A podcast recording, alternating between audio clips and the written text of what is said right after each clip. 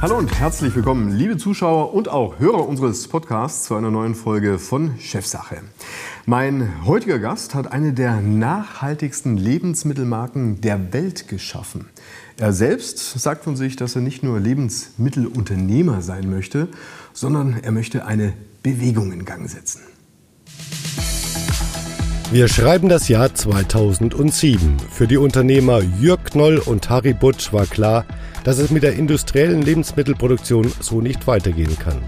Also haben sie beschlossen, ihr Unternehmen komplett umzukrempeln und nur noch auf nachhaltige und transparente Lebensmittel zu setzen. Mit der Marke Follow Fish entwickelten sie einen Tracking-Code, mit welchem nachverfolgt werden kann, dass durch die eigenen Fangmethoden keine Bestände gefährdet werden. Das traf auf den Nerv vieler Menschen und machte Follow Fish in kurzer Zeit zu einer der erfolgreichsten Tiefkühlfischmarken. Doch sie wollten nicht stehen bleiben. Mit Follow Food und der Vision, Böden zu retten, ging es deshalb weiter. Inzwischen gibt es über 90 nachhaltige Tiefkühl-, Konserven- und Fischprodukte sowie zahlreiche ökologische Projekte und Aktivitäten. Ja, und zu Gast im Studio begrüße ich ganz herzlich den Mitgründer und Geschäftsführer für Marketing und Vertrieb der Follow Food GmbH aus Friedrichshafen. Herzlich willkommen, Jörg Knoll, schön, dass Sie hier sind. Vielen Dank, freut mich. Jetzt haben wir schon einiges im Einspielfilm gesehen und auch schon gehört über Ihr Geschäft und ähm, auch über Ihre Entwicklung. Allerdings, ich höre immer wieder, so richtig verstehen die Leute nicht das Geschäftsmodell. Sie sitzen in Friedrichshafen, haben vielleicht 45 Mitarbeiter, aber da wird ja der Fisch ja nicht produziert. Wie sieht es aus? Wie genau funktioniert der Geschäftsmodell? Richtig. Naja, am Bodensee gibt es nicht so viel Fisch. Und, äh, ich habe auch schon gehört von Journalistinnen, glaube ich, wir sind die einzigen Fischhändler Süddeutschlands, stimmt nicht ganz. Aber der Fisch kommt tatsächlich äh, weltweit äh, her und wir kommen vom Bodensee. Deswegen sitzen wir hier mit einem Standort. Zweiter Standort ist in Hamburg. Ähm, genau, das Geschäftsmodell funktioniert so, dass wir von, von Gründung an eigentlich eine, einen Traum hatten, eine Vision. Ähm, und die war, dass wir die Idee hatten, dafür verantwortlich zu sein, und das Unternehmen zu sein, das 100% nachhaltig gefangene Fischprodukte in Deutschland vertreibt. Vor dem Hintergrund der ökologischen Themen, die es gibt beim Fisch. Ja, Überfischung, äh, Beifang und die ganzen Themen. Und wir haben 2007 gestartet, 15 Jahre her. Und das war eine Zeit, da hatten wir medial noch nicht die Aufmerksamkeit für diese Themen. So. Aber, wir, wir, aber es hat angefangen. Und ich kann mich gut erinnern, äh, dass es im Geo, in dem Magazin Geo, einen großen Bericht gab, 2007 muss es gewesen sein, die Überfischung der Ozeane.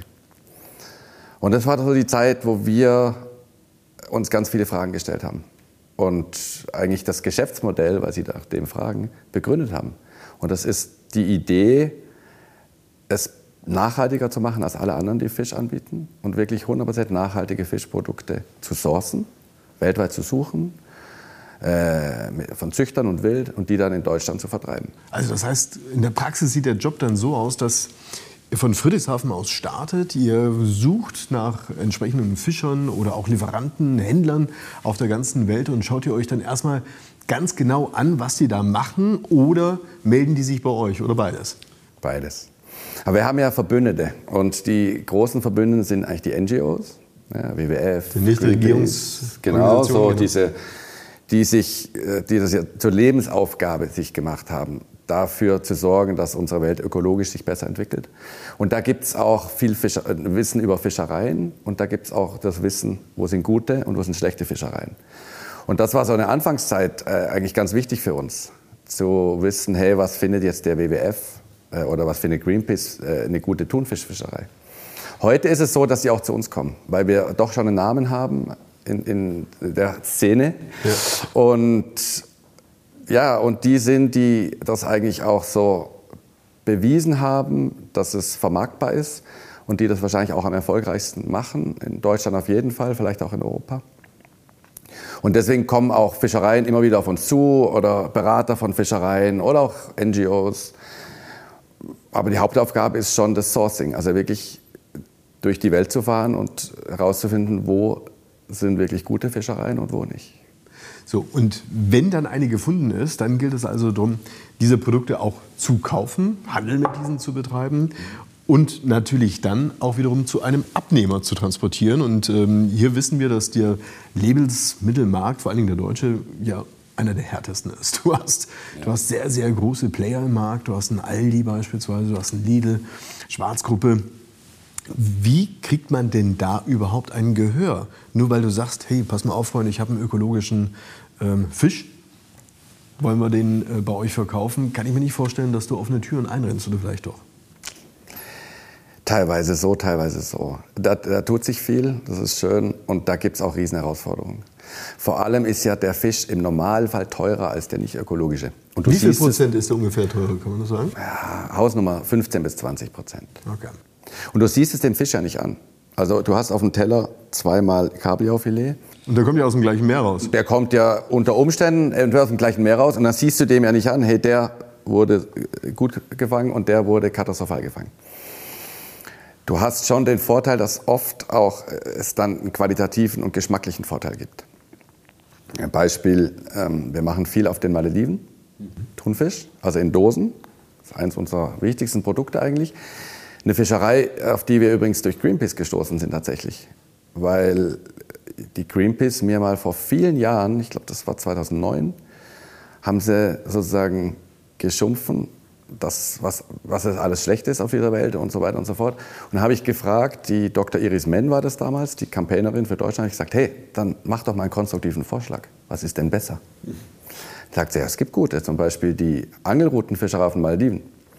Und dann bin ich tatsächlich auf die Malediven gefahren, äh, geflogen ähm, und habe mir das alles angeschaut und habe mich da in die, in die Fischerei und in das ganze Thema verliebt.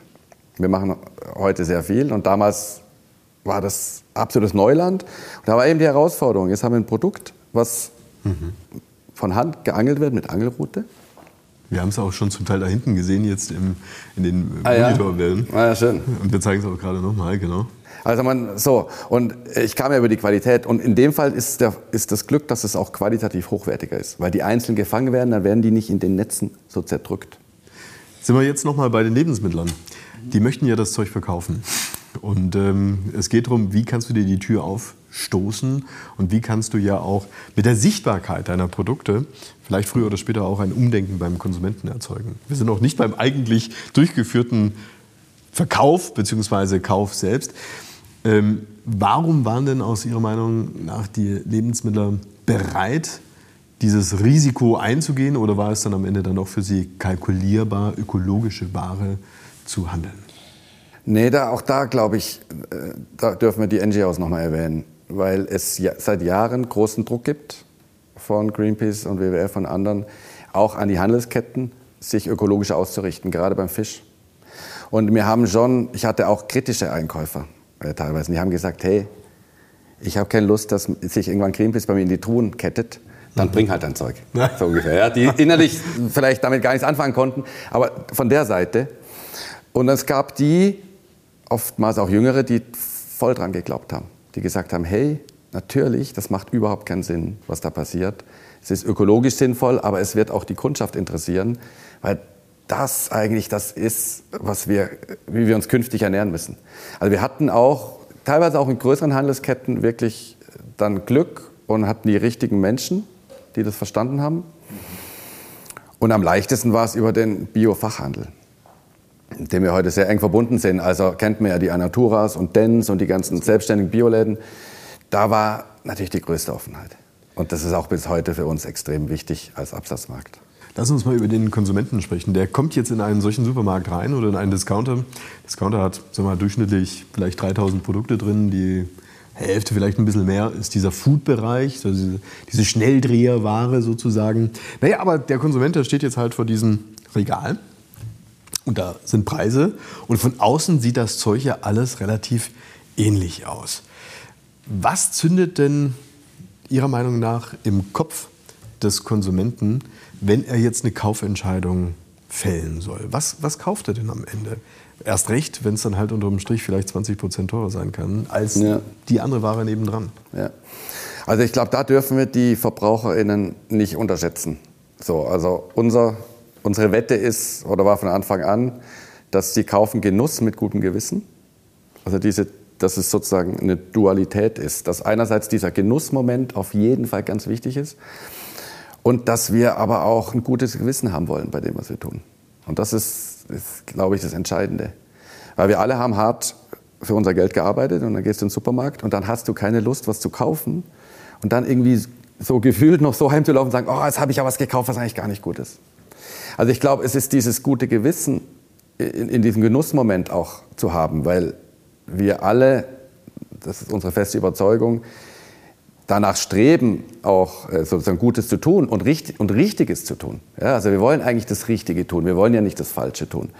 Und wenn ich verstanden habe, dass eins das Richtige ist und das andere das Falsche, dann entscheide ich mich zum Richtigen, auch wenn das Richtige nicht nur für mich ist, also nicht nur als Individuum richtig, sondern das darf auch einen Aspekt haben, richtig für die Gesellschaft oder richtig für die Welt oder so.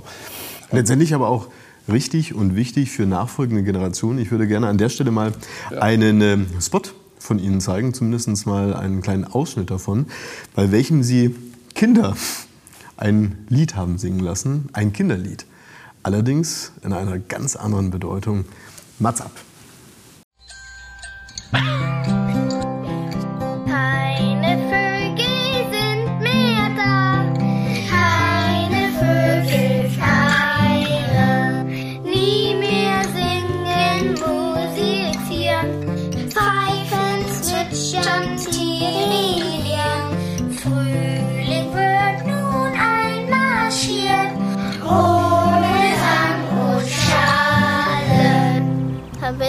Traurig, wenn es keine Vögel mehr gibt. Man hört kein Gezwitscher mehr. Piep, piep, piep, piep, piep. Wie sie alle lustig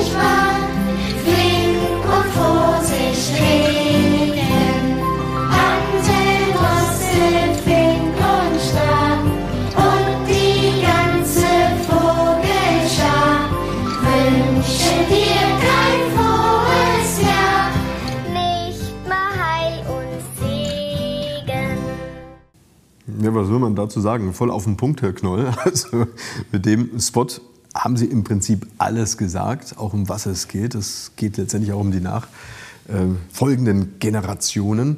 Ähm, wenn man über Nachhaltigkeit spricht, habe ich die Erfahrung, dass jeder irgendwie ein Bild im Kopf hat, aber die Bandbreite dessen, was Nachhaltigkeit wirklich auch ist, offensichtlich riesig ist. Machen Sie uns noch mal ein Beispiel ganz konkret, was jetzt auch nachhaltiger Fischfang eigentlich bedeutet. Man muss, glaube ich, einfach auch mal Bilder erzeugen im Kopf des Konsumenten und des Betrachters letztendlich, damit er dann, wenn er vor der Theke steht, wirklich auch diese Bilder wieder rausholt und für sich einen Vergleich hat, der nicht unbedingt auf dem Preisschild erkennbar ist. Ja. Ja, da gibt's also es gibt natürlich Defini De Definitionen ohne Ende zur Nachhaltigkeit. Es gibt eine klassische Definition, die, finde ich, sehr emotional ist, ähm, die eigentlich aus der Waldwirtschaft kommt und die, die sagt, wir sollen nicht mehr abholzen, als nachwächst. Ist logisch. Ähm, auf die Fischerei bezogen, nicht mehr rausfischen, als nachwächst. Weil die Natur schenkt uns ja so viel. Ja? Also jetzt Beispiel Bäume, wenn wir sie absägen, kommen sie wieder. Und im Fisch auch. Ja? Ich kann äh, Fisch fangen und er produziert, der Bestand produziert sich wieder auf das Ursprungsniveau. Und das ist ein Riesengeschenk, weil wir da theoretisch ewig oder solange es die Erde gibt, uns von ernähren können. Und das ist auch das Riesenpotenzial im Fisch. Ich komme gleich nochmal konkreter auf die Frage. Auch vielleicht emotional ist auch das Riesenpotenzial, warum Fisch auch ein extrem guter Bestandteil einer wirklich nachhaltigen Ernährung ist. Ja, also wir haben Unternehmen auch viele Veganer, Veganerinnen. Ja, finden wir auch gut, wir machen auch vegane Produkte.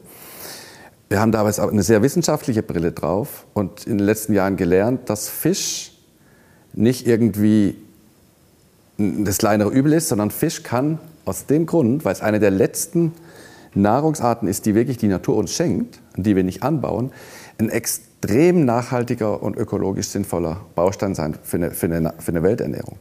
Ja? Also sinnvoller auch als ähm, diese ganzen Weiden mit Kühen und ja, natürlich. und so weiter drauf. Und auch sinnvoller als äh, unter Umständen, das, das muss man auch genau anschauen, als, als wenn ich da in Südamerika dann, selbst wenn es organic ist, also wenn es bio ist, wenn ich dann da ähm, Soja und alles anbaue. Also Fisch hat, wenn du es richtig machst, das Potenzial, ein essentieller Baustein sein, um acht Milliarden Leute, Menschen wirklich nachhaltig zu ernähren. Ähm, genau, und das ist eben ein Aspekt der Nachhaltigkeit, ist eben der nicht mehr rausfischen als Nachwächst, jetzt auf Fisch bezogen. Und da gibt es aber natürlich eine breite Palette, weil wenn du heute Menschen fragst, was ist nachhaltig? Vor 30, 20, 30 Jahren wäre vielleicht, wären vielleicht viele noch auf diesen Nachhaltigkeitsbegriff, ein Beispiel des Waldes gekommen. Heute ist ja alles Klima. Wenn ich heute, ich habe gestern was im Radio gehört zu nachhaltigen äh, Festivals, äh, Musikfestivals. Und dann geht es alles um Klima. Ja, also wie kann ich CO2 optimieren oder reduzieren äh, in Bezug auf die Festivals? Das ist natürlich eine Teilwahrheit, aber das ist auch wieder nur eine Facette, die medial im Moment sehr groß ist. Sie ist auch extrem wichtig. Und wenn du Nachhaltigkeit ganzheitlich betrachtest, dann kommst du auf mehrere sehr wichtige Bausteine. Eins ist Klima, ein anderes ist Biodiversität. Biodiversität wäre jetzt die Überschrift für das Thema nicht mehr rausfischen als nachwächst. Und die Biodiversität ist äh, nach unserem Verständnis und Glauben das nächste, leider das nächste Megathema, was kommen wird nach Klima. Weil da geht es dann wirklich um Existenzgrundlage der Menschheit. Und wir hatten ja vorhin den, den Film zu den Vögeln äh, erwähnt. Und da geht es eigentlich genau um Biodiversität. Dass äh, Vögel um 60, 70 Prozent die Bestände runtergehen, hat ja, immen, hat ja einen Grund. Ist, das Ökosystem. Das ganze Ökosystem hängt. Da sind die Insekten runtergegangen. Wir kennen ja das Autofahrbeispiel mit den Scheiben und so weiter. Dass man mittlerweile kaum mehr Insekten auf der Autoscheibe hat. Genau. So wie früher vor, was weiß ich, 10, 20 Jahren. Richtig. Ist tatsächlich. Heute nicht mehr da. Also so, und das gibt, da gibt es leider in der Wissenschaft dann ähm, immer so große Schritte. Du merkst es Jahre oder Jahrzehnte nicht und plötzlich gibt es einen Knall und du merkst es sehr wohl. Das heißt, Biodiversität ist ein Riesenthema.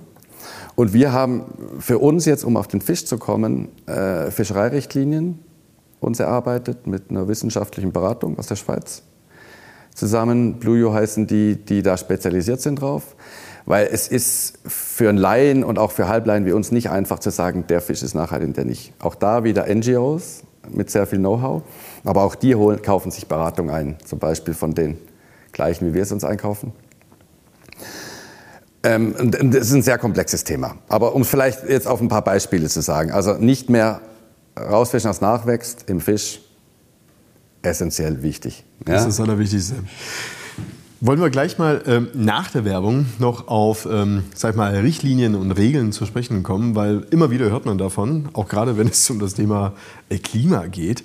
Aber ich habe irgendwie das Gefühl, auch nach einem Pariser Klimaabkommen und dergleichen, wenn irgendwas anderes kommt, was vermeintlich dann auch wichtiger ist, auch nachvollziehbar wichtiger ist, also wie zum Beispiel äh, das eigene Recht auf Unversehrtheit, also wenn es draußen Kriege gibt und dergleichen, dann ähm, rückt plötzlich all das, was vorher war, auch das Thema Nachhaltigkeit, wieder in den Hintergrund. Was vielleicht eine Strategie sein könnte, die das eine und das andere sozusagen beinhaltet, darüber möchte ich mich gleich unter anderem mit Ihnen unterhalten. Liebe Zuschauer, bleiben Sie dran.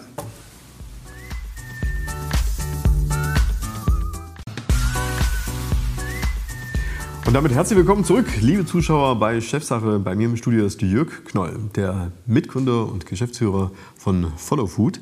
Wir sprechen darüber, wie nachhaltig die Lebensmittelbranche sein kann. In Ihrem Beispiel zeigen Sie es ja, dass es offensichtlich funktioniert, aber auch, wie sie sich weiterentwickeln muss. Denn das wissen wir auch, was unterm Strich jetzt momentan in der Theke zu sehen ist, ist ja nur ein Bruchteil dessen, was tatsächlich in der Lebensmittelbranche abgeht. Der Konsument ist ja bisweilen ähm, ja, unterwegs, wie man es, glaube ich, schwer nachvollziehen kann. Wir haben es jetzt gerade wieder gesehen, wenn eine Corona-Pandemie kommt, dann gehen die Leute los und kaufen Klopapier und kaufen Nudeln und dergleichen. Aber das Thema, ich ernähre mich jetzt nachhaltig, scheint irgendwo in den Hintergrund gegangen zu sein. Wobei sie ja zunächst eine ganz andere Erfahrung gemacht hatten. Plötzlich haben die Leute ökologisch eingekauft. Wir hatten äh, 2020 Corona-Pandemie hatten wir ein, ein, unglaubliches Wachstum und wir haben kein Klopapier im Sortiment und kein Mehl. Äh, 50 Prozent, glaube ich, war das, ist, ist, es da gewachsen. Wir haben eindeutig gesehen, dass Menschen in, in, in der Krise, äh, vielleicht auch in der Sorge um die eigene Gesundheit, das eigene Leben, ähm, ganz klar zu, zu Bio-Lebensmitteln gegriffen haben. Zu hochwertigen, hochpreisigen Bio-Lebensmitteln. Also das heißt, die Leute, die wissen es eigentlich, sie können es eigentlich, sie wollen es sich vielleicht auch leisten. Jetzt haben wir aber wieder eine andere Situation. Jetzt hast du eine Inflation, du hast unterm Strich durch die Energiepreisentwicklung wieder weniger Geld in der Tasche. Leidet dann unterm Strich wieder das Thema Nachhaltigkeit in der Lebensmittelbranche? Wir wissen es noch nicht. Wir ähm, sehen es noch nicht klar. Markt, die Gefahr ist da.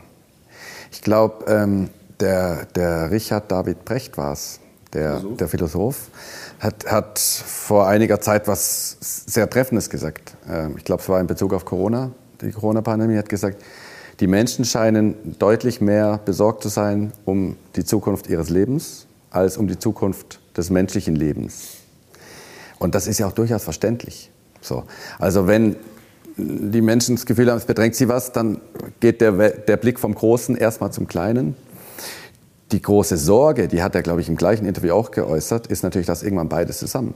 Natürlich, das in eine bedingt, Jahrzehnten. Das eine bedingt sozusagen das andere. Also dass das wirklich groß, die großen Menschheitsthemen natürlich auch, wirklich auch spürbar individuelle Probleme werden. Und das gilt in einer großen Kraftanstrengung zu verhindern. Ja, da ist Politik mit Regeln und Gesetzen aus meiner Sicht sehr, sehr wichtig. Und da sind wir und andere Marktakteure sehr, sehr wichtig. Wir versuchen es ja über Motivation, über positives Zukunftsbild, über Hoffnung, über Alternativen, die ja convenient sind. Es ist ja nicht so, es ist vielleicht ein bisschen teuer, auch nicht immer, aber es ist ja keine Riesenkraftanstrengung, es ist ja kein Riesenverzicht. Wenn ich ein nachhaltiges Produkt kaufe und kein nachhaltiges, es hat einen riesen Impact aus meiner Sicht auf die Welt. Der Verzicht ist nicht so riesig. Ähm, genau, und das versuchen, diesen Weg versuchen wir zu gehen. Und in, in einer Phase wie jetzt mit Russland, Ukraine, Inflation, das Marktumfeld, inwiefern die Menschen dann vielleicht auch vorübergehend diesen Nachhaltigkeitsthemen nicht mehr so aufgeschlossen sind, müssen wir beobachten in den nächsten Monaten, wissen wir noch nicht. Aber es ist jetzt bei Nichten so, dass irgendwie da die Umsätze einbrechen, sondern es gibt schon einen großen Teil der KonsumentInnen auch, die einfach das verstehen, was wir und andere ja auch wollen und das auch honorieren in ihrem Kauf.